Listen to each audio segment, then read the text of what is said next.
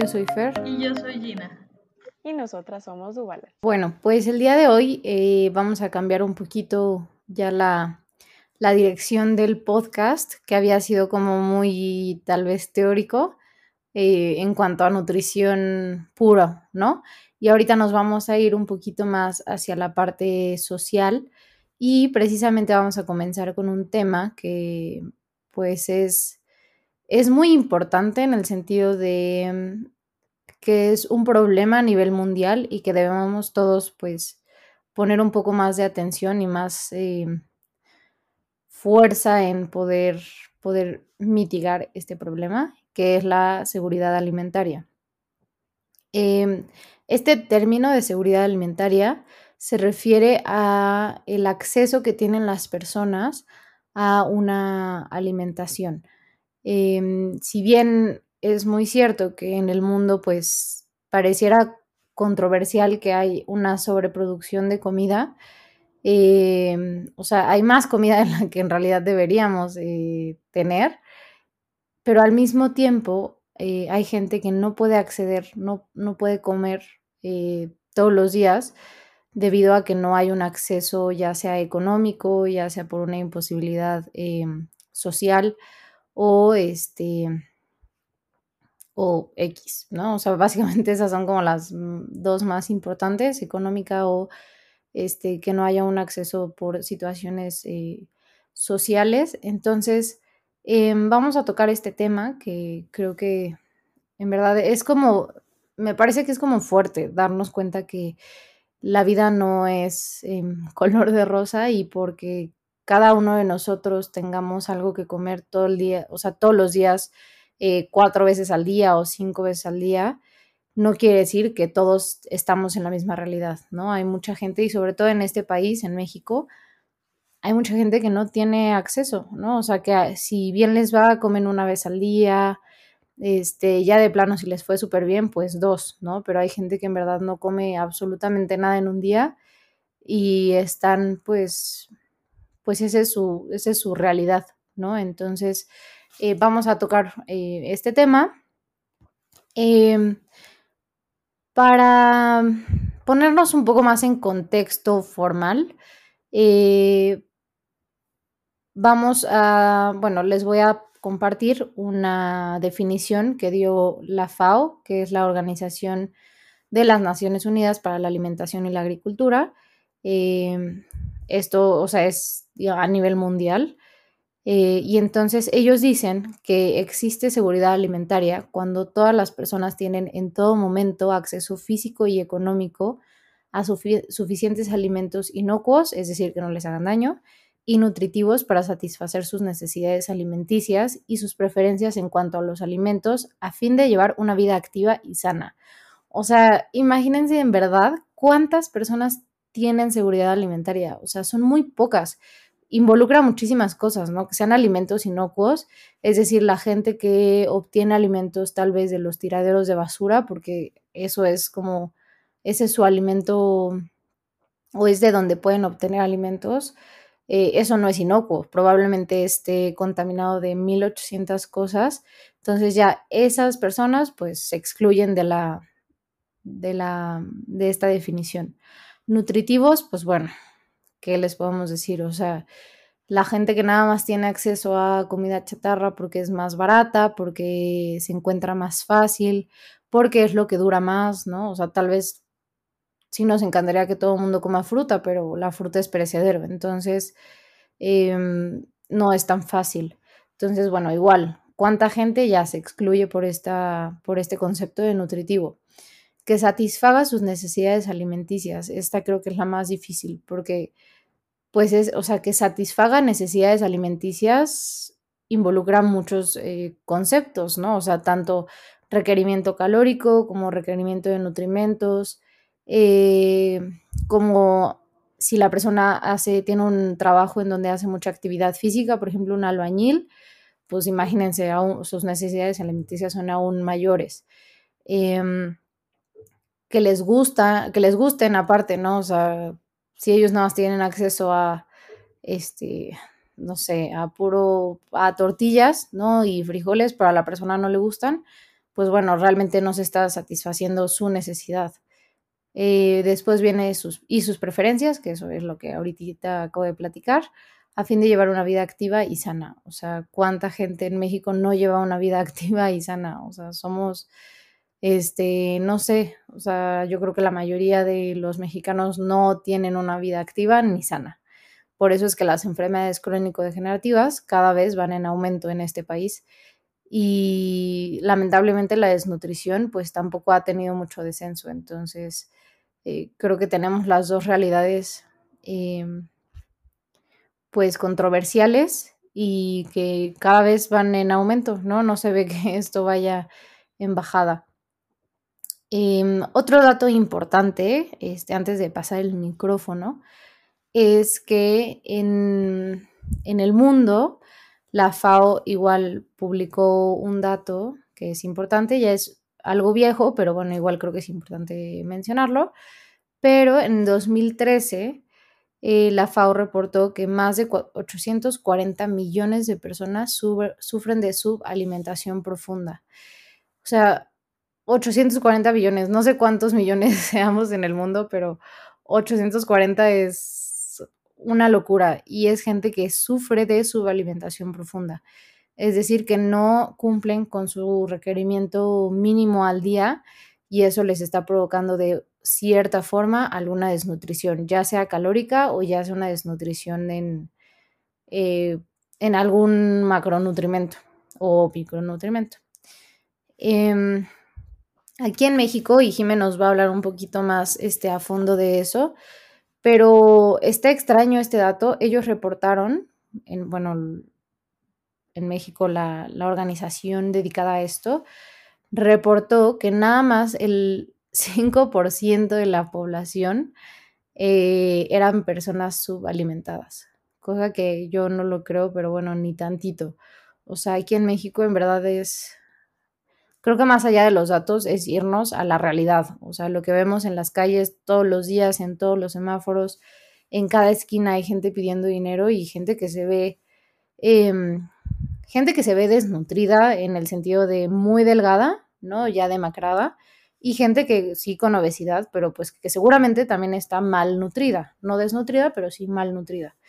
Em, por ahí dicen que en realidad el dato pues que se estima que es eh, en cuanto a pobreza alimentaria, aquí en México es del 25%. Eh, pero bueno, ellos dicen que en realidad eh, es 5% los que tienen sub, subalimentación, les dije hace rato, ¿no? Ajá, personas subalimentadas. 5%, o sea, es como que un dato ahí medio extraño. Pero bueno, eso es lo que dicen ellos en un artículo que está en eh, Cielo, que se titula La seguridad alimentaria en México. Pero Jimé ahorita nos, nos va a hablar de los resultados de la Ensanud, que es una encuesta que se hace cada cuatro años, creo ustedes me corregirán, según yo es cada cuatro años, en el que se evalúan distintos parámetros eh, a la población. Em, nosotras en nutrición lo vemos mucho porque justamente evalúan la prevalencia em, de enfermedades como diabetes o desnutrición o obesidad o este, ¿cómo se llama? sobrepeso. Eh, también hacen evaluación de seguridad alimentaria, de este, calidad de vida, bueno, de varias cosas, pero por eso es que en nutrición también se ve mucho esta, esta encuesta que es la Ensanud y de la que Jimmy nos va a hablar ahora. Oye, Fer, muchas gracias por esa tan bonita intro. Súper bien. Y de hecho, regresando, antes de empezar a hablar de eso, quiero regresar un poquito a a lo que decías, ¿no? En la definición como tal de seguridad alimentaria viene salud, ¿no? O sea, que, sea para que lleves una vida saludable. Y como tal, la OMS, justo les voy a leer cuál es la definición de salud según la OMS. Y el salud es un estado de completo bienestar físico, mental, social y no solamente la ausencia de afecciones o enfermedades. Así que aún así, aunque no tengas, o sea, aunque cumplas con todas las otras casillas de seguridad alimentaria, no necesariamente tienes salud, ¿no? O tenemos salud. Exacto. Entonces, eso también me, me pareció importante como recalcar que, pues muchas veces tenemos esta idea de, ah, pues es que no estoy enfermo, entonces estoy saludable. y pues no necesariamente, ¿no? O sea, enfermo en cuestión de tener una, eh, como tal, una afección, ¿no? O sea, patológica, eh, pero a veces ni siquiera va por ese lado, ¿no? Y pues sí quisimos hablar de este tema, la verdad es que ya llevo un rato por ahí anotado en nuestros temas pendientes porque, perdón, este, porque sí es algo que deberíamos de tocar y de platicar mucho más, porque siento que que se da mucho por hecho, por lo menos acá en México, o no sé, ustedes qué opinen, como que siento que no sea un tema de conversación común entre, no sé, eh, nutriólogos o, o, personal de salud como tal, eh, a pesar de que obviamente, digo, afortunadamente nosotras podemos decir que eh, nos encontramos en el lado afortunado de, de, esta página, ¿no? Pero pues para muchas personas no es así, ¿no? Y, y literalmente pueden ser nuestros vecinos, ¿no? Y ni saberlo. Sí, Jimé, precisamente eh, ahorita justo el de lo que mencionabas, pensaba yo que, que no se toca tanto este tema de la seguridad alimentaria porque le dan prioridad a otras cosas y, entre comillas, ¿no? Prioridad. Y precisamente como ahorita la cuestión de sobrepeso y obesidad frente a esta pandemia, como que todavía refuerza más estar viendo estas comorbilidades, ¿no? Y, y da todo lo contrario, ¿no? No regresar a ver a otras, eh, pues otros, otros problemas de, de, salud que están como este precisamente. Creo yo que, que no, no, no lo han puesto, no lo han podido llevar a un equilibrio eh, donde se pudiera ver esto y que sí es súper necesario porque parte de, esta, de estas comorbilidades de sobrepeso, obesidad, desnutrición, viene de esta, esta inseguridad, ¿no? Sí, exacto, ¿no? Y que muchas veces, eh, por lo que decía Fer, ¿no? O sea, que no tienen el acceso a ciertos alimentos, pero a otros sí, ¿no? O sea, puede literalmente que en la comunidad en la que vive X persona hay solamente una tiendita y en la tiendita viven, venden todas las cosas habidas y por haber industrializadas, ¿no? O sea, de que papitas, eh, bimbo, etcétera. Este, y no, y es complicado que consiga, no sé, un kilo de mango, ¿sabes? O un kilo de arroz, yo qué sé, ¿no? O sea, puede que justo en estos casos también obviamente va a aplicar esto, porque a final de cuentas no es un alimento, como decía Fer al principio, ¿no? O sea, que no es la calidad que necesitan pero pues sí, es una, es una cosa desafortunada en nuestro país y no solamente en el nuestro, ¿no? en muchos otros. Pero bueno, eh, regresando a, voy a hablar del Ensanud y Fer, justo, son cada seis años, no cada cuatro. También lo chequé porque me hiciste dudar. Este, pero sí, no te preocupes, no te preocupes. Justo dije, ¿es cada cuatro o es cada seis? Ya no me acuerdo, entonces mejor lo, lo busqué. Este, pero bueno, les voy a platicar comparando las últimas que tenemos, que son la del 2012 y la que hicieron en el 2018, que esa tengo entendido que no fue como súper completa, se llama de hecho este, Sanud 2018 medio camino, porque es como para ir midiendo las aguas. Tengo entendido, ¿verdad? No sé a ciencia cierta este, sí o si no, pero bueno, son los dos parámetros que tenemos y de hecho, a partir de la del 2012 se empezó a tomar en cuenta esto eh, para evaluar la salud alimentaria, ¿no? De, la, perdóname, la seguridad eh, alimentaria en, en, la población mexicana. ¿Y cómo lo evaluaron? Bueno, pues eh, hay un, cuestionario que se llama ENIG, eh, que data del 2008 y consta de, aquí lo tengo, de 12 preguntas. Y estas 12 preguntas se las hicieron a las personas eh, a las que fueron a eh, hacerles la, la encuesta, ¿no? Para tener todos estos datos, la recopilación. No les voy a leer todas las preguntas, pero les voy a, sí, voy a agarrar tres y se los voy a leer para que tengan una idea. Entonces, por ejemplo, número uno, en los últimos tres meses, por falta de dinero o recursos, ¿alguna vez usted o algún adulto en su hogar tuvo una alimentación basada en muy poca variedad de alimentos? Ahí sí y no como respuesta. Es la primera pregunta. Después... Mmm, Ah, bueno, pregunta eso cada tres meses, cada seis y cada, y ya, este, después, por ejemplo, mm, ah, hay una sección en la que si en el hogar no hay personas menores de 18 años, se puede pasar a otra sección. Este, ah, pero bueno, eh, otro ejemplo. Ah, en los últimos tres meses, por falta de dinero o recursos, ¿alguna vez algún menor de 18 años en su hogar comió menos de lo que debía, sí o no? Y por último, en los últimos tres meses, por falta de dinero o recursos, alguna vez algún menor de 18 años comió una vez al día o dejó de comer todo un día, sí y no. ¿No? Entonces, estos son solo un par de, de preguntas de esta encuesta. ¿Para qué? Para que puedan evaluar, por así decirlo, el grado de inseguridad alimentaria. Y hay nulo, leve, moderado y grave. ¿no? Esto va a depender de si es un hogar con adultos y niños o si es un hogar solamente con adultos. Eh, y bueno, va a depender qué tantas respuestas dieron afirmativas. Eh, va a ser qué tan grave. Obviamente, a más respuestas afirmativas, va a ser más grave, ¿no? Em, y según la Ensanud 2012, ahorita se lo leo. Aquí está. En México reportaron que 7 de cada 10 hogares presenta algún grado de inseguridad alimentaria. Ahora ahí vienen los, los sub, ¿no?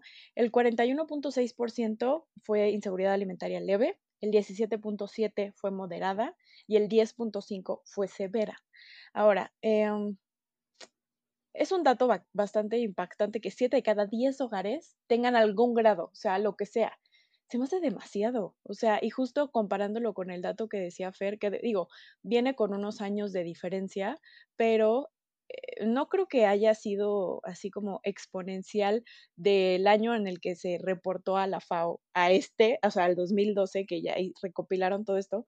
Más bien yo creo que no tenían ni idea, o sea, no que estén mintiendo, pero yo no tenían ni idea y dieron como, ah, yo creo que fueron tantos, no me acuerdo ahorita el número que dijiste, Fer, este, um, y ya, ¿no? Sin tener un dato así crudo. Sí, es que en realidad, o sea, si ya nos ponemos eh, a ver justo, ¿no, Jime? Todos los criterios, o sea, en verdad un buen de gente, este, estaríamos, ¿no? O sea, yo ni siquiera sé si en una de esas... Respondes una.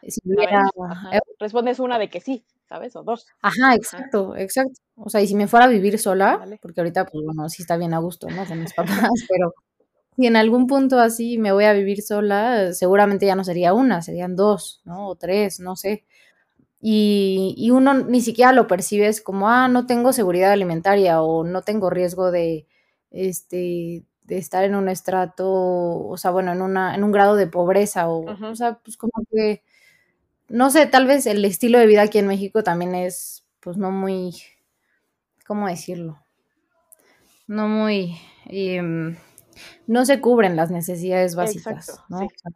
la gente que tiene realmente acceso a, necesidades consideradas básicas en otros países es ya gente de clase media alta, ¿no? Todos los demás es, o sea, todos los que están debajo de la clase media alta, pues, pues así vas viendo, ¿no? Día a día, este, exacto, pues va saliendo. Y la verdad es que también una realidad es que aquí en México la, riqueza está muy polarizada.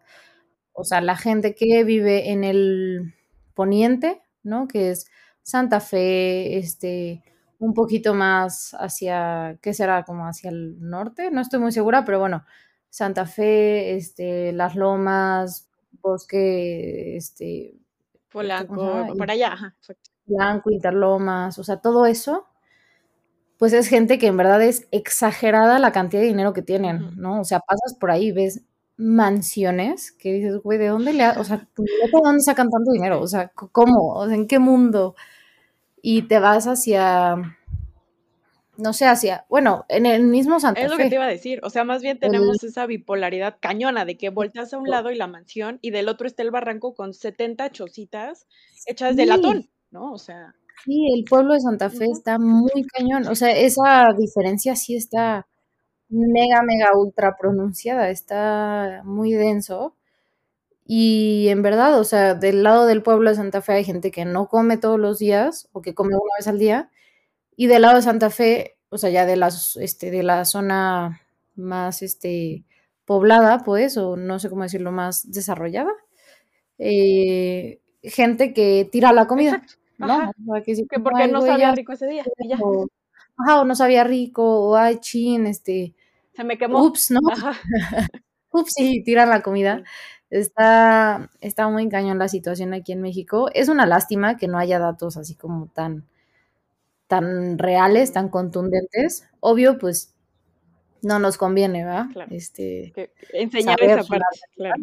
Exactamente, a nadie le gusta que este enseñar lo que, lo que tal vez no es tan positivo, pero yo creo que sería bueno también para saber exactamente en dónde estamos, ¿no? Este, en dónde estás parado y cómo vamos a medir los parámetros de mejora, eh, cómo vamos a invertir para que esta situación mejore, o sea, pero pues bueno, si no te, o sea, si ni siquiera quieres este, voltear a ver esta situación, pues la cuestión de mejorar, imposible. Claro, sí, no, y aparte, o sea, qué fácil es, porque de hecho lo vimos, me acuerdo mucho en la carrera para estudiar al, nuestro bendito examen final. este, um, del Ceneval, eh, tuvimos que estudiar todos los programas que existieran o dejaran de existir, eh, había, ¿no? Desde no me Y muchos eran justo para combatir esta inseguridad, ¿no? No digo que todos, pero muchos en cuestión de este, lo de la, la, canasta básica, la leche con azúcar, etcétera. Y pues de años para acá o sea, me acuerdo mucho que en ese momento nos dio mucho coraje, fue un comentario compartido entre nosotras, que dijimos, bueno, ¿por qué fregados tenemos que aprendernos estos programas que ya no existen, que dejaron de existir hace 8 años, 10 años, y nos lo están preguntando en este examen, ¿no? Qué tontería, bla, bla, bla. Pero ahora reflexionándolo, qué tristeza que, por lo menos yo no, no voy a meter las manos al fuego por lo que voy a decir, pero que yo sepa, muchos de esos programas se quitaron y ya no hay un repuesto de este. Tipo este que es lo de la mm, leche con azúcar. Ajá, es la con azúcar. O sea, según yo con azúcar es como que el más el que más ha perdurado. exacto. Y el otro, ¿cómo se llama? El ya no es con azúcar, es liconza. Ah, liconza. se llamó con azúcar. Este, el otro como prosperidad, no, este. ¿Era prosperar? Creo, de hecho. Prospera, que igual cambió de nombre así como cuatro veces, una cosa así. Y según yo ese todavía existe, no sé bajo qué nombre, pero pero según yo sí debe estar por ahí este Sí, sí, sí. Por ahí Creo que sí hay varios. Eh, pero por ejemplo, eh, de algunos creo como que el objetivo es bueno, ¿no? Y aparentemente el fundamento y cómo lo piensan mantener sí está bien. El problema que yo eh, considero en todos estos programas que salen y los que se han mantenido es que no hay una supervisión, una supervisión así real. Y ya, si no hay supervisión y nada más se manda pues todo el apoyo, bye, porque a veces hasta ni siquiera les llega a los que realmente debería de llegar, ¿no? Justo acabo de abrir un, Perdón, Jean, acabo de abrir un, un link que, este, porque busqué con Azupo y luego busqué Liconza y ya me apareció este link, que precisamente eh, es un artículo en el que dice, en el primer año de AMLO, Liconza afecta a los más pobres. Y esto se escribió 25 de agosto del 2020, o sea, el año pasado, y se hizo una, ¿cómo se dice? Una auditoría para ver a quién le estaba llegando la ayuda. En realidad. En realidad. Y entonces resulta que se dieron cuenta que dejaron de repartirle leche a 478 mil mexicanos en situación de pobreza y que además de esto aumentaron el precio de la leche. o sea, 150% más el precio, o sea, 50% más. Este, y eliminaron de su lista prioritaria de abasto a 67 de los municipios con mayor marginación del país. O sea, en teoría, no, güey, está fatal porque aparte justo viene aquí una leyenda. Todo esto ocurrió en 2019, el primer año del actual gobierno federal, cuyo lema ha sido primero los pobres y que es a los que más han afectado, afectado aquí en, según este, este artículo del programa de, de Liconza, en el que en vez de llegar a la meta que se había puesto aparentemente de 6.350.000 beneficiarios, esa fue la última meta que puso Peña Nieto.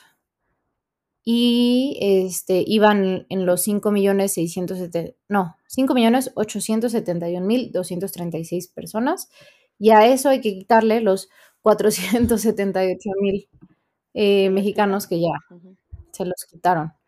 Entonces, precisamente esto que mencionas tú, Jean, es una realidad. O sea, habrá mil programas, bueno, no mil, ¿no? O sea, los que quedan vivos, pero ni siquiera esos realmente están dirigidos a la gente que lo está necesitando más, ¿no? No estoy diciendo que los que lo reciban no lo necesiten, seguro sí, pero no los que más lo necesitan, que es justo a donde no llegan los camiones, a donde no llega la ayuda, a donde no llega pues prácticamente nadie que no sea como la misma comunidad, o incluso, que eso lo platicamos mucho en los en esta materia de, este, políticas públicas, creo, en el que lo que sí les llegaba era el camión de Bimbo, el camión de Coca, el camión de, este, comida que no es muy saludable o no cubre las necesidades, eh Nutricionales. Nutricionales de las personas, pero es lo que hay. Entonces,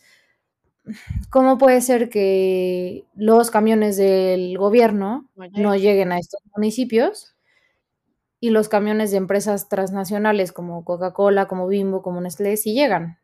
¿No? O sea, me parece como un poco incongruente, pero, pues, al mismo tiempo, pobre gente, o sea, la neta, de comerte unos roles Bimbo a no comer nada, pues, güey, los roles Bimbo, o sea, y la Coca, ¿no? O sea, la mayor cantidad de calorías que le puedas meter a una persona. Sí, justo, es lo, es lo triste, la verdad. O sea, como que siento que, y digo, este es un ejemplo de, de muchos que seguramente hay, ¿no? O sea, buscamos el, el de Liconza que todavía es el que sabemos que opera y que funciona y todo. Y es, o sea, si por ejemplo, pensando en el momento en el que subieron el precio, me acuerdo, del boleto del metro, que antes costaba dos pesos y ahora cinco pesos, y toda la revolución que hubo y las manifestaciones y la gente que se volaba el, este, ¿cómo se llama? el torniquete y todo el show, eh, porque subieron obviamente eh, pues, igualmente más del 50%, ¿no? El, el, el, costo de...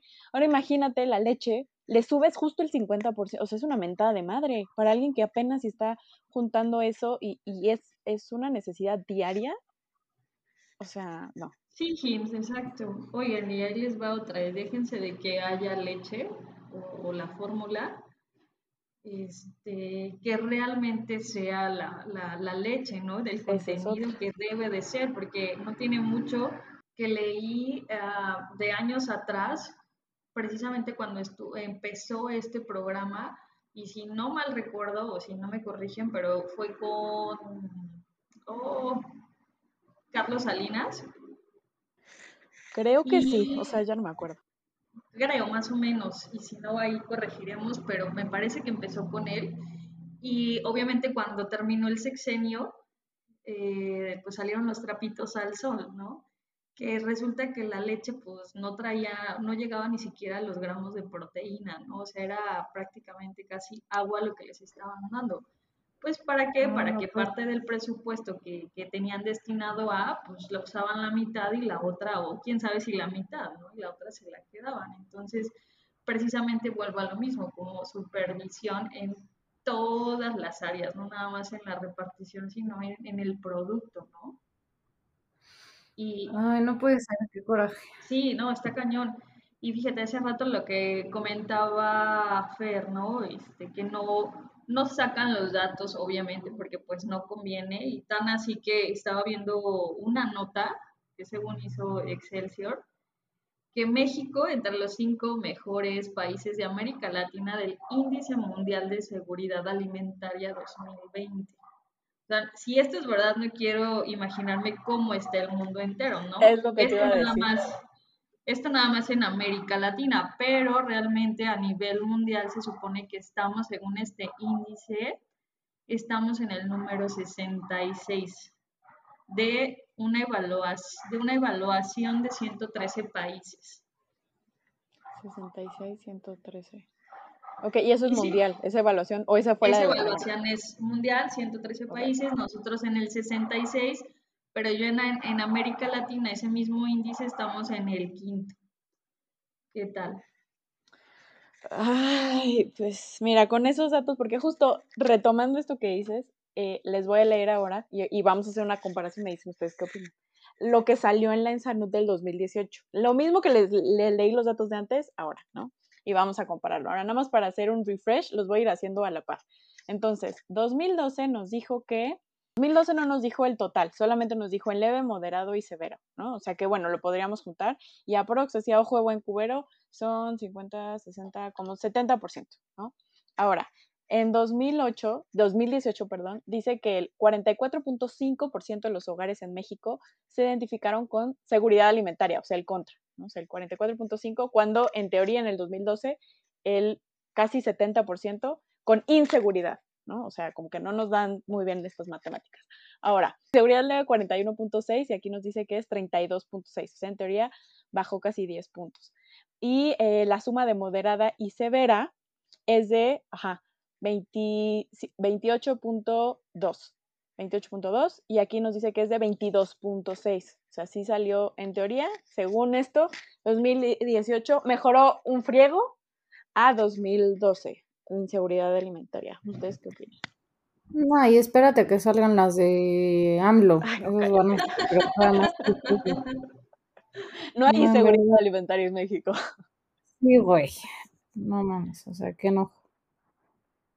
O sea, no puede ser que en verdad, no sé cuáles son sean los indicadores, en verdad, no, no lo, lo desconozco, pues, pero es lo que les digo, o sea, la realidad, lo que vemos en las calles, día a día, en cada esquina, y eso que, a ver, yo vivo por Tlalpan, ¿no? O sea, tampoco es como que, este, viva, no sé, en, más hacia Santa Fe, ni, o sea, es como, siento un lugar neutro, eh, pero aquí yo veo eso, no me quiero imaginar en zonas más marginadas tal vez, como la colonia Doctores, como este Nezahualcóyotl, que también tiene este como es una zona más marginada, pues. Entonces no me quiero imaginar ahí la gente, eh, pues que cada, y más después de la pandemia, ¿no? Que mucha gente perdió su trabajo, tuvo que cerrar sus negocios. Entonces, pues obviamente esas personas pues ya no les queda otra opción más que salir a las calles y este y vender pues dulces o limpiar vidrios o no cualquier otro este cualquier otra labor que puedan hacer a cambio de dinero. O sea, entonces me parece como un poco ilógico estos resultados porque pues no es como que realmente en las calles veamos menos gente esté pidiendo dinero, al contrario. Entonces, yo siento que nos ven la cara, pero bueno. Sí, no, yo también. Y aparte, o sea, justo tenemos esto que vivimos a final de cuentas en la capital, ¿no? O sea, ¿cómo va a ser en, una, en un pueblo más chiquito, en una ciudad chiquita, o ni siquiera en ciudad, ¿no? En estos pueblos que luego están en la sierra, en estas comunidades. O sea, si aquí vemos esto, ¿te imaginas allá? O sea, yo también creo que están si no están truqueados, eh, regresamos a lo mismo, no están evaluando eh, lo que deberían de evaluar, ¿no? Tengo entendido, no me puse a leer a profundidad, pero tengo entendido que solamente lo están evaluando por medio de este cuestionario que les dije, nada más, ¿no? Entonces, justo quieran o no, es, también sacan a las personas digo, me quiero imaginar pensando ahorita rápido, a las personas que son analfabetas, porque pues si no pueden leer y responder eh, los, los, resultados, o sea, obviamente van a quedar, quedar automáticamente descartados, ¿no? Y justo este tipo de población me quiero imaginar que es de las más afectadas. Sí, exactamente. O sea, definitivamente creo que debería haber otra forma de evaluación más que con un cuestionario en el cual pues se sesga mucho la, la información, ¿no? Claro, ¿no? O sea, y digo, afortunadamente ya lo empezaron a tomar en cuenta del 2012, ¿no? Digo, creo que eso ya es un avance, porque siempre vemos lo malo, ¿no? Pero digo, es un avance que ya lo estén tomando en cuenta y esperemos que lo vayan perfeccionando en, el futuro, ¿no? Pero, ay, pues no queremos politizar ni obviamente eh, nada con, con, el podcast, ¿sabes? Saben que se trata en, en, general de hablar de nutrición, pero en estos casos en los que es un país el que está de por medio, pues obviamente a veces es un poco complicado no politizar un poco el tema, ¿no? Pero bueno, ay, es, no me gustaría dejarlo con este tinte tan triste, pero es la realidad, ¿no? O sea, no totalmente como dijo Fer al principio, no todo es color de rosa, no todo es bonito. Y pues justo evitemos desperdiciar, los que tenemos la oportunidad de tener todos los días en, en, en, la, en la mesa comida, poder realizar por lo menos tres comidas al día y, que te puedas dar el lujo de darte tus gustos, de verdad hay que eh, pensar en, en, obviamente los demás y no se trata de amenaza, ¿no? No como las mamás cuando crecíamos y este, no te comes tu comida y niños en África se están muriendo de hambre, o sea, no se trata de eso, ¿no? Pero pues no desperdiciar comida. Siento que eso es como muy grande porque es, es, muy desafortunado y de hecho, digo, no voy a hacer, no quiero hacer el comercial, pero no lo he utilizado, pero descubrí de una aplicación que se llama, ahorita les digo, Chief, o sea, C-H-E-A-F, y justamente eh, se registran ahí diferentes restaurantes, por lo menos sé que está hasta ahorita en la Ciudad de México nada más.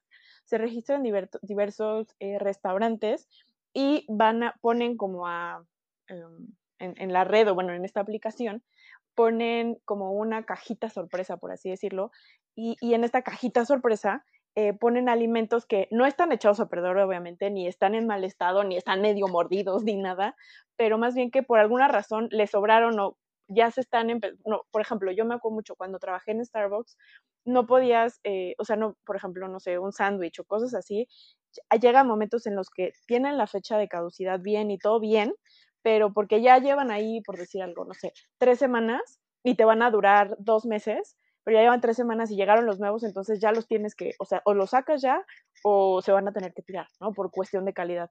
Entonces, tipo, este tipo de cositas que están en buen estado, están bien, están, son, es higiénico, pues, lo ponen como en esta cajita sorpresa y tú pagas algo, no sé, 50 pesos, dependiendo del restaurante, y te dan esta cajita sorpresa donde puedes encontrar, lo que yo he visto más en redes sociales es como pan, o sea, por ejemplo, no sé, en una cafetería y te dan eh, un bigotín, un, este, no sé, un croissant y una concha, ¿no? O sea, que está en buen estado, no está mordida ni mucho menos, ni echada a perder. Pero es para que no la tiren, porque pon tú que es de lo de ayer en la noche y ya no se vendió y te lo dan mañana en la mañana, ¿no? Pero ya no lo van a vender, sino, o sea, al público, sino si tú tienes esta app y tú dices yo voy por él, pasas, lo recoges y te lo dan. Pues me parece una manera interesante. No lo he usado, pero apenas la, descubrí y pues es un poquito complicado de explicar ya que lo intenté, pero bueno, se las dejamos en Instagram. Sí, no, pero está súper bien porque aparte este, así no se tira la comida, ¿no? Que eso es lo triste, a mí eso me da mucho coraje tirar comida.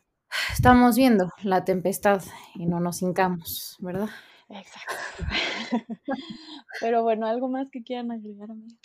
No, por mi parte creo que fue eso, tratar de hacer un poquito de conciencia eh, es un tema, pues sí, como que nos deja medio tristonas, ¿no? Medio, pues sí, pero ojalá que genere un poco más de conciencia en, en la gente que nos escucha y ojalá puedan hacer, pues algo, ¿no? O sea, pequeñas acciones hacen grandes diferencias y entiendo que, o sea, no vamos a, este, a luchar contra, bueno, más bien no, no a luchar, sino no vamos a quitar, a erradicar el hambre mundial de un día para otro, pero bueno, o sea, si en nuestra misma comunidad podemos hacer este, buenas acciones, yo creo que sí, se, sí hacen una diferencia significativa, al menos en nuestra comunidad. Totalmente de acuerdo con Fer.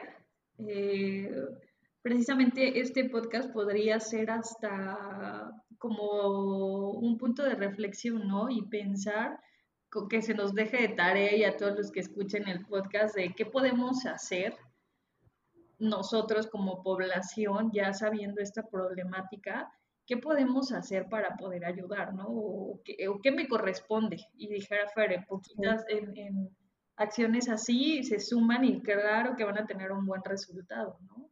Eh, dentro de eso ya, ya lo mencionaron ustedes. Eh, pues no quedarnos con esta comida, si podemos hacérsela llegar a alguien que la necesita y no se echa a perder, pues adelante, ¿no? Em, apenas vi que, y creo que lo vi en Facebook, ¿no? En algún país donde se da mucho la manzana, eh, que se da así en, los hogares o arbolitos, si les sobra, dejan las bolsitas de manzana sobre la, la banqueta, o sea, ya en bolsitas, y quien guste, o sea, eso ya se sabe que puede agarrar. Está súper padre. Entonces digo, y eso ya prevención, ¿no? De, o sea, que se me echen a perder, pues ya toda la gente sabe que quien deje bolsitas puede pasar por ellas. Eso está bien. Está súper bien. Sí, como, y es el ejemplo perfecto para eso. Son pequeñas acciones, pero de verdad a otra persona le estás haciendo un cambio. ¿no? Entonces, claro. hay que ser más conscientes. Hay que ser más conscientes. Totalmente. Pero bueno, entonces ya tienen este podcast un poquito diferente a los otros. Eh, pero bueno, ya saben, no olviden escucharnos todas las semanas, que ya regresamos con la segunda temporada. Y em, seguirnos en nuestras redes sociales, Instagram y Facebook. Em, como nos encuentran como arroba dubalance. Y eso sería todo por esta semana. Muchas gracias. Bye.